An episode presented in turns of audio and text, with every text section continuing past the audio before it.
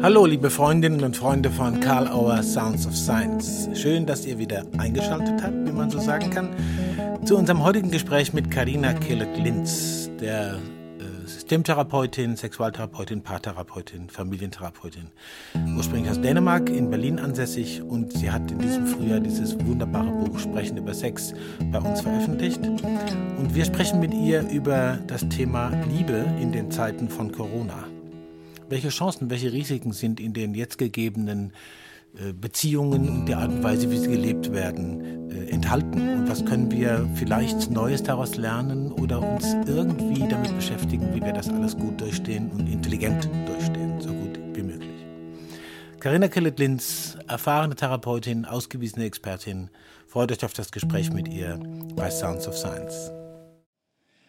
Guten Morgen, liebe Karina Kellett-Linz. In Berlin bist du gerade, gell? Hallo? Guten Morgen. Ja. Genau, ich bin in Berlin. Ja, ich bin in Heidelberg im Verlag. Äh, ich finde toll, dass du dir die Zeit nimmst, für Karl Auer Sounds of Science äh, mit mir zu sprechen. Hm? Wir sind über Skype verbunden und ähm, mein Eingangssignal nur für die Leute, die uns dann zuhören, ist ein bisschen leiser als dein sein wird. Aber das ist ja auch genau richtig so. Was du zu sagen hast, ist das Wichtige. Carina, Liebe in den Zeiten von Corona könnte man mit Bezug auf Gabriel Macia Marquez sagen. Darüber wollten ja. wir uns unterhalten heute. Ja. Es geht vielen Menschen so wie uns, dass sie sich nicht sehen können und sich nicht erleben und auf diese Weise in Kontakt gehen, wie wir es jetzt tun. Ich Aha. denke, du wirst das als Sexual- und Paartherapeutin, was du unter anderem bist, äh, sehr, sehr viel erleben zurzeit und viel mitkriegen. Was sagst du aus deiner äh, professionellen Perspektive? Was ist gerade los? Da ist einiges los. Da sind ja viele verschiedene Paarkonstellationen, die sich gerade ringen, um zu gucken, wie sie es richtig machen. Also Paare, die gerade wie du und ich sich nicht sehen können mhm. und Paare, die sich ständig sehen. Und da gibt's für, ja, für alle Konstellationen, wie auch, wie auch immer, wie man lebt, glaube ich, gibt's einige Herausforderungen für ziemlich viele Menschen. Mhm. Also du sprichst gerade von Paaren, die sich nicht sehen können und dann eben auch von welchen, das verliert man vielleicht manchmal aus dem Blick, die mhm. sich gerade sehen, ich nenne es jetzt mal überschärft, sehen müssen mhm. und vielleicht gar nicht so viel sehen wollen. Genau, also wir, wir leben gerade so in den Extremen, finde ich. Also es polarisiert sich. Entweder wohnt man zusammen jetzt in Quarantäne oder man wohnt halt nicht zusammen und kann sich deswegen auch nicht sehen. Hm. Und es fehlen, es fehlen andere Optionen. Also auch für die, die jetzt zusammen äh, bleiben müssen. Sie können nicht mehr in die Ausweichen raus oder so. Kann man das so sagen? Ja, richtig. Also wir sind es ja gewohnt, immerhin viele Stunden am Tag zum Beispiel zur Arbeit zu gehen, wo jetzt plötzlich viele Paare zusammen im gleichen Haushalt sind und vielleicht sogar beide noch arbeiten müssen. Mhm. Einige gehen natürlich weiterhin zur Arbeit, wenn sie im Gesundheitssektor oder wo auch immer arbeiten, äh, die sozusagen die ähm, das ganze System am Drehen hält. Mhm. Aber ja, also es gibt ja einige Herausforderungen. Mhm. Was begegnet dir da so und was, äh, was glaubst du, können die Leute, bleiben wir mal bei denen, die zusammen sind, ohne es permanent sein zu wollen, was gibt es für ja. Hinweise, für Tipps, für, für, für Ideen für die? Was kommen da für Fragen hoch? Also ich glaube, was ganz wichtig ist, manche von den Fragen ist, wie vermeide ich, dass ich äh, nachher einfach eine Scheidung haben möchte. Also weil man kriegt ja diese Zahlen irgendwie mit. Angeblich in China gibt es jetzt äh, mehr Scheidungen, wo ich denke, ja, könnte sein, dass manche Konflikten jetzt in der Tat hochgefahren werden. Gleichzeitig aber finde ich, ist es auch eine Chance, um zu gucken, jetzt wo man sich eigentlich entschleunigen muss, gibt es ja auch eigentlich die Chance zu sagen, okay, wollen wir vielleicht doch noch hier das hier versuchen durchzuarbeiten zusammen. Mhm. Wo muss man hingucken oder seine Aufmerksamkeit hinrichten, wenn man auf der Suche nach Chancen ist? Hast du da eine Idee? Oder Erfahrungen schon Ja, also ich glaube, was ganz wichtig ist, gerade wenn man zusammenlebt, ist, dass man bei sich anfängt. Das hört sich so ein bisschen klischeemäßig an, aber mhm. dass man erstmal guckt, ich brauche ein bisschen Zeit für mich, ich brauche meinen eigenen Raum und das muss nicht unbedingt ein eigenes Zimmer haben, aber dass man irgendwie so ein bisschen sich selber pflegen kann und den eigenen Gedanken erstmal richtig für sich wieder hat. Weil dieses ständiges Aufeinandersein, das wird zu, zu so einer Art so Codependence, ich weiß nicht genau, wie man das auf Deutsch sagt, also so diesen Codependency. Mhm. ja gerade die Chance, jetzt zu gucken, wie kann ich ein bisschen mehr autonom sein? Was brauche ich eigentlich, um meine eigenen Gedanken äh, erstmal anzugucken mhm. und dann zu sehen, was will ich hiervon mit meinem Partner eigentlich teilen und was will ich eigentlich aus meiner Partnerschaft. Ne? Ich sage ja oft zu meinen Paare, ich finde es eigentlich eine gute Idee, dass man, muss man nicht jeden Tag machen, aber dass man öfter mal überlegt, möchte ich eigentlich in diese Beziehung sein? Weil so viele Leute einfach miteinander rechnen und das ist, das ist nicht gut, dass man glaubt, ach, der andere ist ja eh immer da. Mhm. Das ist Gift, so ganz langsames, schleichendes Gift, das ist, wenn man den anderen einfach ja, äh, für selbstverständlich nimmt. Das hört sich für mich, wenn ich jetzt mit so einem systemtheoretischen Ohr höre, so auch danach an zu sagen, was man nicht direkt kommuniziert, kommt nicht in die Wahrnehmung oder es kommt ganz komisch rein. Also ganz konkret, wenn ich mir jetzt vorstelle mit einer Partnerin, bei mir ist es ja umgekehrt, da kommen wir auch noch hin, mit einer Partnerin sage, du, ich möchte mal mit dir äh, sozusagen mich drüber austauschen. Ob, ist das eine Idee zu sagen, ob das eigentlich stimmt, was ich von dir denke? Was du in der Partnerschaft noch willst, oder würdest du vorschlagen, man sollte eher bei sich, eher, eher mit sich anfangen, mit einer eigenen Verlautbarung sozusagen? Ja, das ist eine schöne Frage. Also das ist ein schönes Angebot für ein Gespräch, das du da gerade machst, mhm. für, für, für deine Partnerin. Das finde ich total schön. Und systemisch gesehen würde ich sagen, ja, steh erstmal auf deine eigenen Füße, damit du weißt, was du selber davon hältst. Und dann, aber dann auch könnte man fast zirkulär schon anfangen zu fragen, ich vermute von dir. Darf ich mal meine Vermutung aussprechen und danach erzählst du mir, was du eigentlich noch in dieser Partnerschaft dir wünschst? Mhm. Mhm. Also, dass man so ein bisschen auch so einen Abstimmungsprozess hat, weil manchmal ist es, ich würde, ich wäre ganz neugierig, wenn ich deine Partnerin wäre. Statt dass du mich nur fragst, mhm. würde ich eigentlich erstmal gerne wissen, ja, was denkst du denn? Mhm. Damit, damit du dich auch ein bisschen zeigst und öffnest, weil dann werde ich wahrscheinlich auch ein bisschen mehr bereit zu sein, mich zu zeigen, wenn das so zu ein, zu ein Gespräch wird, ne? ein Dialog und nicht so nur so ein Monolog. Mhm. Mhm. Mhm. Es muss ja zu einer Reaktion kommen, denke ich. Also irgendwas, ich will ja auch was erfahren vom anderen. Ja? So. Ja, ja, und wie, wie, wie Watzlawick ja sagt, irgendwie wird ja was gesagt. Also man kann ja nicht nicht kommunizieren. Also auch wenn mhm. der Partner sagt, ich bin überhaupt nicht bereit dazu zu sprechen zurzeit, das ist ja auch mal eine Aussage. Ja, genau. Mhm. Und, dann, und das kann auch passieren in diese Zeiten, dass mhm. Leute sagen, weißt du was, können wir dieses Gespräch bitte für nach der Krise aufheben, weil, und das finde ich auch wichtig, ne? Mhm. viele sagen, ich bin gerade gestresst, ich habe meinen Job verloren und so weiter und jetzt kommst du auch noch und willst was von mir. Also man muss da gut gucken, was, was brauche ich wieder, ne? Diese Autonomie, erstmal gucken auf sich und nicht nur äh, die, die, die, also die Pflanze gießen im Sinne von nicht nur den anderen äh, alles für den anderen zu machen, sondern erstmal gucken, ne? erstmal die, die Maske wie im Flieger erstmal selber auch durchatmen und hm. dann. Hm. Ah, das ist ein interessantes Bild. Also mhm. sich erst selbst versorgen sozusagen und dann. Ja, ja. Okay, okay. Ja, finde ich ganz wichtig. Mhm. Ja. Wenn ich jetzt auf eine, auf so, ich komme gleich auf die umgekehrte Situation noch, die ich ja persönlich äh, auch erlebe, da kann ich mich da mhm. als Fall zur Verfügung stellen Ja, schön, du bist mein Case heute dann, ja, okay. Case, genau. Ähm, mhm. Aber jetzt auch nochmal auf, auf, eine, auf eine professionelle Situation geguckt. Vieles findet ja als online statt, wenn es überhaupt stattfindet. Mhm. Was ändert sich, wenn man äh, plötzlich nicht mehr die Begegnung mit den Klientinnen und Klienten direkt haben kann? Ist das ähnlich wie bei Paaren oder ist das eine ganz andere Situation?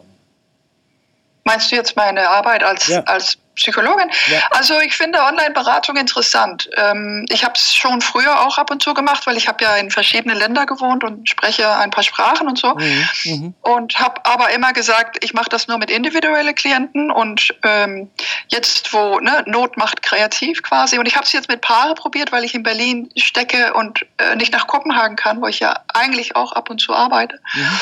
Und meine Paare sagen, es ist anders, aber es ist immer noch schön, einen Raum angeboten zu zu kriegen. Also die erleben durch den Online-Beratung, dass da ein Raum, also jetzt einen symbolischen Raum, mhm. aufgemacht wird, wo wir reingehen und Sachen besprechen, die sie alleine nicht schaffen. Mhm. Mhm. mhm. Äh, worauf muss man achten, dass dieser Raum entsteht? Was hast du für eine Idee zu sagen, okay, äh, woran merken die, dass, dass der Raum entsteht, anders als er sonst entstanden wäre? Gibt es da so ein, so ein paar Beobachtungen, die du schon gemacht hast?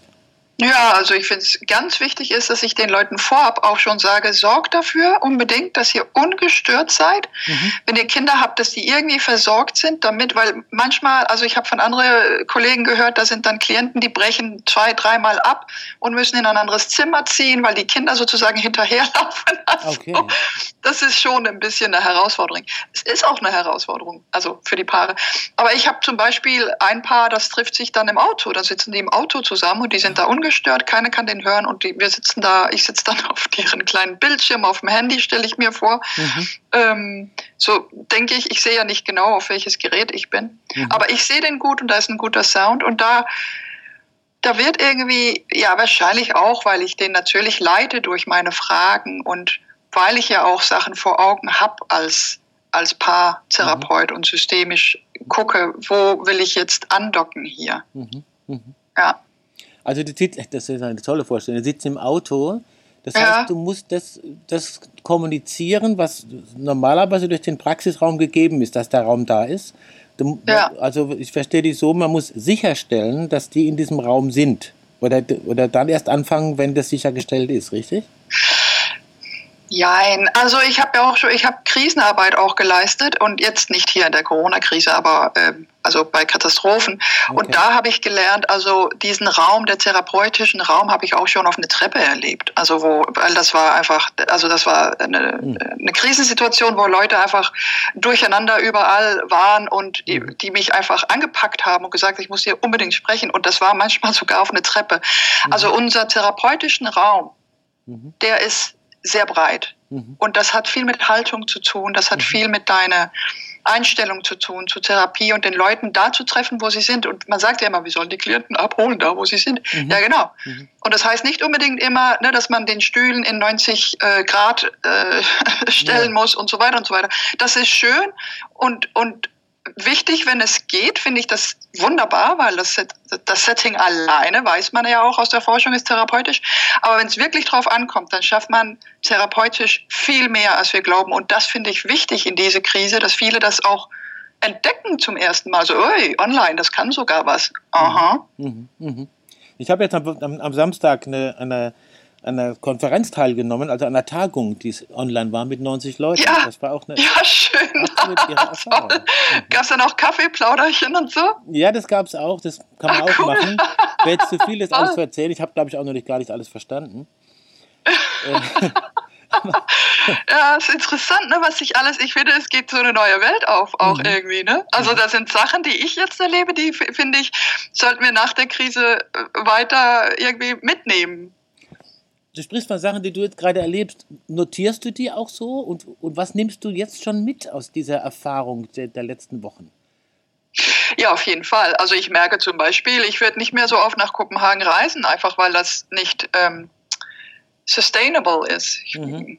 Mir mhm. fällt gerade nicht das deutsche Wort ein. Mhm. Aber äh, dieses Hin- und Herreisen auch, also ist einfach nicht gut fürs Klima und so weiter. Und da denke ich, ja, ich werde dann öfter mal sagen, ich mache den Intake, also das erste Gespräch in Kopenhagen, wo ich präsent bin, weil das, das höre ich auch von vielen von meinen Klienten, die sagen, es ist schön, dass wir dich schon kennen. Hm, ah. Ja, aber muss ich auch sagen, ich habe auch Klienten, also ich habe manche Klienten in ganz andere Länder ganz weit weg, weil ich mit sehr spezielle Themen arbeite, auch innerhalb der ganzen LGBTQ-Gemeinde. Also okay. unter anderem arbeite ich mit Transgender-Leute und manche von denen haben mich noch nie kennengelernt, weil die sitzen in einem Land, das so weit weg ist, dass sie gar nicht zu mir kommen können. Mhm. Also online geht auch vom Anfang an. Mhm. Aber, aber ja, genau. Also ich habe so ein neues Konzept jetzt, dass ich dann nach Kopenhagen gehen möchte. Ich sehe da meine Paare und dann sage ich, ne, wir sehen uns jetzt intensiv einen Tag zum Beispiel oder zwei Tage, sehen wir uns ein paar Mal. Mhm. Und dann kommt ein paar so Online-Sessions dazwischen. Dann nach zwei Monaten oder so kann ich ja wieder hochfahren. Wie machst du das, dass du solche Themen wie LGBTQ und äh, Transgender und so ähm, in, einem, in einem Raum besprechen kannst, äh, da keine direkte Begegnung ist. Ist es vielleicht sogar ein Vorteil manchmal? Oder ist das zu forsch gedacht?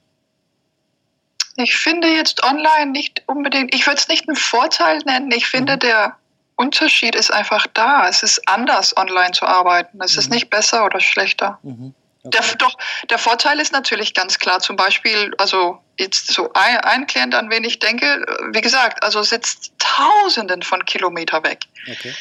Und da ist es natürlich schon toll mit der Online. Möglichkeit, weil diese Person einfach sonst nicht wüsste, wo, wo, wo, wo sich hinzubegeben. Ja, und sie braucht deine Expertise, weil das deine, deine ein, ein Spezialgebiet ist, wo sie weiß, da ist er am besten aufgehoben. Ne? Genau. Diese Person braucht mhm. jemand, der, ja, der sozusagen ein bisschen mehr weiß, als der allgemeine Psychologe vielleicht weiß, mhm. ja. Mhm. ja. Kommen wir mal zurück zu mir als deinen Fall, als dein Case. Ja, ich und Liebe ja, in Corona-Zeiten, genau. Ja, Liebe in Corona-Zeiten. Ich habe ja eine Partnerin, die äh, nicht in Deutschland lebt, sondern in Österreich. Mhm. Und es wird natürlich alles beobachtet, was dazu führt, Grenzen auf, Grenzen nicht auf. Mhm. Äh, wir FaceTimen, wir kochen zusammen per FaceTime. Ich will jetzt nicht zu viel von meinem Privatleben erzählen, aber äh, es stört mich jetzt auch nicht. Wir, ich, wir sind ja unter uns. ja, genau, da hört gar keiner ähm, mit. Ja. Was ich interessant finde, ist äh, so die, die anderen Momente des sich Verabschiedens. Ja? Also wenn man dann so eine Session beendet, dann muss man mhm. einen Klick machen. Ja? So. Dann, dann muss man, bitte? Man, man, muss einen Klick machen und dann ist weg. Ja, man ja, ja kann sich nicht mal ja. nachwinken. Hast du das auch schon erlebt? So? Oder, oder, oder wie erfährst mhm. du das, die Beendigung von Gesprächen oder Begegnungen, wenn sie nicht persönlich sein können? Oh, puh, also das, also oh, du triffst mich da gerade auf mehrere Ebenen, weil ich habe mhm. das Professionelle, aber ich habe auch das Persönliche. Also ich habe, mhm. also erstens, ich habe selber mehrere Beziehungen, die, ähm, mhm. die international waren. Mhm. Also wo wir, äh, also living apart together, ne, mhm. LAT-Verhältnisse. Mhm. mhm. Ich habe es aber auch schwierig mit Abschiede persönlich. Ich habe es okay. da ganz schwierig mit. Also den Klick machen ist für mich auch in der Begegnung schwierig. Mhm. Ja. Ich, ich bin immer der Letzte, ich gucke immer noch mal. Ja. Weißt du, auch beim Winken. Ja, ja. Mache ich auch, genau. Mhm. Ja, ja. Und das ist, äh, das ist, Abschied ist schwierig, ja. Mhm. Also da können wir ein ganz anderes Thema aufmachen. Das ist das existenzielle Thema, was auch viele jetzt gerade erleben. Ja. Aber das Abschied nehmen fällt mir schwer. Mhm. So wichtig wie es ist und so viele Leute, wie ich schon begraben habe in mein einigermaßen ja. junges Leben. Also, mhm. mhm. ja, ja. Also dieses Aber ja, gut, zurück zu dir. Ja, okay, genau. Ich, will, wollte dich da jetzt nicht. Aber also diese, das ist der eine Punkt mit dem, mit dem, um, mit dem Halten sozusagen, mit der ungewissen Zukunft. Du hast mal mir davon erzählt, wie man sich sozusagen in seine Zukunft äh, bewegen könnte und Vorstellungen entwickeln könnte, wie es in der Zukunft ist. Also diese Zukunft ist jetzt ein bisschen ungewiss. Man hat keinen Termin. Man hat keinen ja, ist das nicht scheiße? Mhm, ja. Ja. Es ist so ungewiss alles jetzt gerade und das macht Leute übrigens auch Stress. Ne? Ungewissheit mhm. steht ja ganz oben auf der Top 5 über Top-Stressoren im Leben. Ne? Tod, mhm. Scheidung, Umziehen, Ungewissheit. Ja. Also, puh, ja. Hat das zugenommen? Frage vergessen. Ja, nein, macht nichts. Hat es zugenommen auch in, in, deiner Erfahrung, dass das Thema Ungewissheit irgendwie aufpoppt in Beratungs- und Konsultationssituationen? Und wie kommt das vor? Wie, ja, ja, wie, ja. wie merkt man ja, das? Mhm. Ja, naja, zum Beispiel ne, die Klienten, die ich, äh, die ich weiterhin online sehe, in Dänemark zum Beispiel, die fragen, ja, aber was ist jetzt, wenn es zu einer richtigen Quarantäne kommt? Wir sind aber ein Pärchen, das nicht zusammenlebt, weil äh, ein Partner hat Kinder, anderer Partner hat keine Kinder, die mhm. sind halt zusammen, wenn der eine Partner, wenn die Kinder nicht da sind. Wenn es zum Lockdown kommt, sollen wir dann zusammenziehen oder nicht? Und diese Ungewissheit, schaffen wir das als Paar? Mhm. Wenn wir dann immer zusammen sind und deine Kinder kommen noch dazu, mhm. dann sind wir plötzlich so eine Familie, das haben wir noch gar nicht thematisiert mit den Kids und so weiter und so fort. Die Ungewissheit ist enorm. Mhm. Und ich glaube auch, dass es das ist, was den Leuten wirklich äh, zum, also ja, Leute werden ja teilweise aggressiv dadurch. Ne? Mhm. Also die Ungewissheit bezieht sich auf bislang nicht ausprobiertes Leben, kann man das so sagen? Ja, und auch, wo, wo, wie bezahle ich die nächste Rechnung? Ne? Ja. Also das, das sind viele Ungewissheiten zurzeit. Wie, soll's, wie, wie, wie geht's uns? Wie geht's die Wirtschaft? Wie geht's die, also oh, mhm. auf Weltniveau ist es ja mhm. wie, beängstigend. Ja. Mhm. Wie erlebst du das oder erlebst du das überhaupt? Ich das, ich hatte, hatte jetzt zum Beispiel vor, vor zwei Wochen den ersten Online-Kurs, den ich gemacht habe, zwei Tage.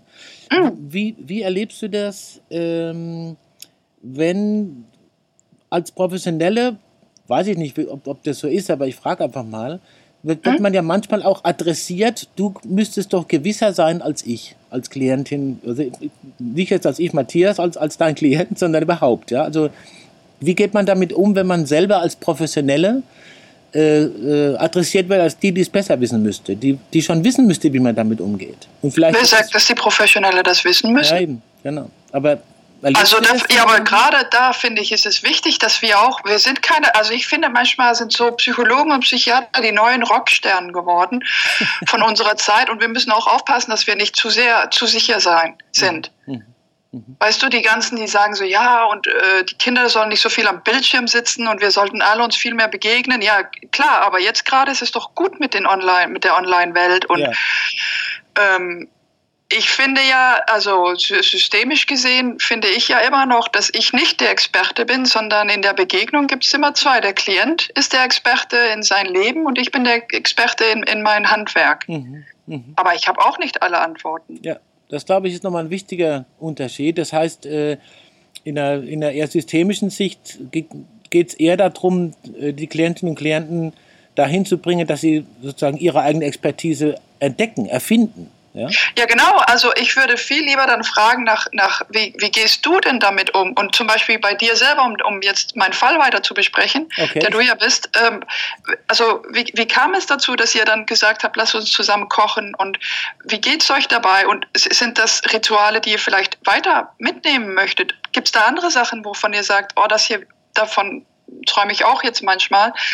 Ähm, Gibt es Sachen, wovon ihr sagt, das würden wir gerne wirklich mehr festigen, wenn wir es dann können. Also was gibt es da an Einsichten bei, bei, bei deiner Partnerin und du?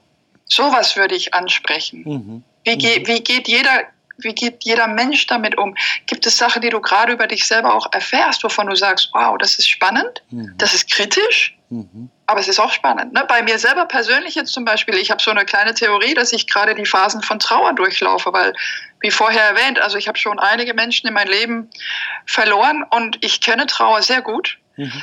Und bei mir war es ziemlich deutlich, dass ich am Anfang so Denial, das war so klar, ne, dass ich, boah, ich war so, ja, ja, das ist einfach, ach komm, das ist ja nur ein Virus und alles wird gut und bla bla bla. Und dann kam Wut und dann kam, also, wurde ich sehr traurig und jetzt bin ich so in der Akzeptanzphase, glaube ich. Mhm. mhm. Ne, also man lernt ja unglaublich viel durch Krisen. Mhm. Ja. Das, ist, das, ist, das ist sehr hilfreich für mich. Ich ähm, äh, schreibe auch viel auf oder versuche zu schreiben, um, um, das, um das mitzukriegen. Und das wäre auch eine ja. Empfehlung, wenn ich mir das erlauben darf, äh, an, an alle möglichen Leute. Äh, ja. So viel wie möglich zu notieren, das muss ja nicht halten. Aber im Moment ist es erstmal da. Ja. Und man, und man äh, auch die, Acht, die Aufmerksamkeit zu gucken, was lerne ich gerade und was will ich gern behalten von dem, was ich gerade erfahre. Ja? Ja, genau. Und bei mir, was eigentlich, äh, ich weiß nicht, also ich weiß eigentlich gar nicht, warum das bei mir so hochkommt, aber ich denke sehr oft zurzeit an Viktor Frankls Buch Trotzdem Ja zum Leben sagen, mhm. wo er über eine Frau erzählt, äh, wovon er so ganz beeindruckt war, dass die so positiv erschien. Und dann hatte sie ihm ja erzählt von einem Baum, den sie jeden Tag blicken kann. Wenn sie irgendwo vorbeiging, dann war kurz mal so ein Fenster, wo sie einen Baum sehen konnte und diesen Baum hat sie durch die Jahreszeiten verfolgen können. Und das war so, das war so das Positive am Tag und, mhm. und auch diese Idee von dieser Baum wird mir überleben und so weiter.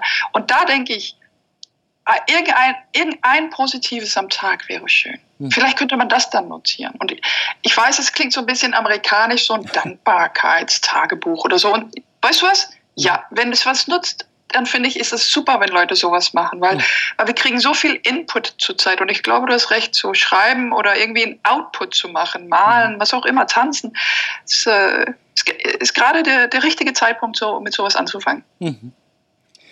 Oder weiterzumachen. Ich muss äh, den äh, schlimmen Part spielen, ein bisschen auf die Zeit zu gucken. Ja. Äh, und deswegen ist mir ganz wichtig, dir noch eine Frage zu stellen.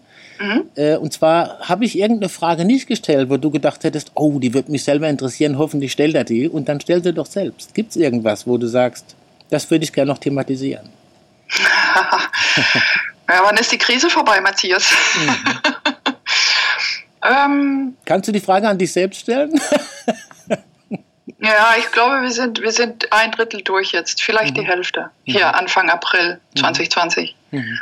Aber ich merke, ich finde es, ich finde, was ich finde, ist dieses, ne, man muss gerade im Nu leben. Mhm. Genau wie, wie man äh, an, an der Schlange an der Kasse steht. Ne? Weil man will eigentlich weiter. Und ich sage immer zu meinen Klienten, so wenn, wenn man an der Kasse steht und Leuten werden leicht aggressiv und so, weil sie warten müssen, ne? dann sage ich immer, das ist doch gerade so ein Zeitpunkt, um durchzuatmen. Mhm. Und das erlebe ich jetzt gerade, dass so Instant Karma, dass ich merke so, ja, meine Klienten würden jetzt sagen so, haha, Karina, mhm. atme du doch mal durch, ne? Mhm, mh. Also das ist so, ja, ich ja. weiß nicht, ob das äh, deine Frage beantwortet, aber irgendwie musste ich daran denken. Wie hast du das genannt? Das muss ich mir noch merken. Instant Karma? Ja, ja genau. So wenn der Boomerang zurückkommt. Mhm, Na, also dass du zu deinen Klienten sagst, so ja, ne, die sagen, ja, ich weiß gar nicht, oder kriege ich, dann kriege ich voll Stress, wenn ich da im Stau stehe oder so, ne, wo ich dann denke, so, ja, aber guck mal, weil Perspektivenwechsel und so, ne? Mhm. Ja, und wenn du dann sozusagen deine eigene Sache zurückkommst, ne, und ich, ich, ich höre fast meine Klienten sagen, ja, komm, atme du doch mal durch. ich wünsche, dass du das wirklich äh, trotz aller Belastungen und aller Herausforderungen auch wirklich kannst. Bitte? Und ich wünsche dir, dass du das auch kannst und dass du Möglichkeiten ja. dazu findest. Ja, und ah, ach, weißt du was? Vielleicht noch das Letzte. Ich finde, ich bin umringt durch Liebe. Also ich, ich mhm. die Berliner sind plötzlich sehr freundlich okay. und macht, macht Krisen freundlicher. Mhm. Das wäre noch eine Frage, die ich, ja, die hätten wir vielleicht noch aufnehmen können. Aber das würde das, das, machen wir dann irgendwann, wenn wir uns face to face sehen. Ne? Ja, aber die Frage, finde ich, kann man auch nochmal wiederholen. Die können die, die Hörerinnen und Hörer sich ja auch noch mitnehmen. Macht Krise freundlicher? Fragezeichen. Ja. ja. Ist ja ich auch glaube, eine Beobachtung. Ja. Mhm. Übrigens. Glaubst, aber ja. ich bin ja auch Optimist. ja. Das ist für mich jetzt, weil du jetzt auch noch sagst, ich glaube, ja, das nehme ich jetzt mit. Ich danke dir sehr für deine Zeit, die du uns zur Verfügung gestellt hast, uns von der von Karl Auer Sound of Science und all denen, äh, die dich hören und sicher die eine oder andere Idee mitnehmen können, wie ein Unterschied macht, der einen Unterschied macht. Ja. Carina, auf bald und danke ja, für gerne. deine Zeit. Ja, ich denke, das waren doch interessante Perspektiven und auch eine gewisse Berührung spürbar, die für uns alle gilt, die sich mit dem Thema beschäftigen müssen. Und wieder geht die Zeit weiter. Wir freuen uns, wenn ihr nächste Woche wieder dabei seid und vielleicht ganz anderes wisst und ganz anderes schon erfahren habt in euren Umfeldern, in denen ihr euch bewegt. Vergesst nicht, das Gespräch zu bewerten, wo immer ihr es gehört habt, auf welchen Kanälen auch immer. Vergesst nicht, dass es auch die Autobahnuniversität gibt, bei der wir immer wieder Interessantes aus der ruhmreichen Geschichte der systemischen Denkwelt äh, präsentieren. Karl Auer, Autobahnuniversität. Und wir freuen uns, wenn ihr überhaupt euch bei uns umguckt und wieder dabei seid bei Karl Auer Sounds of Science.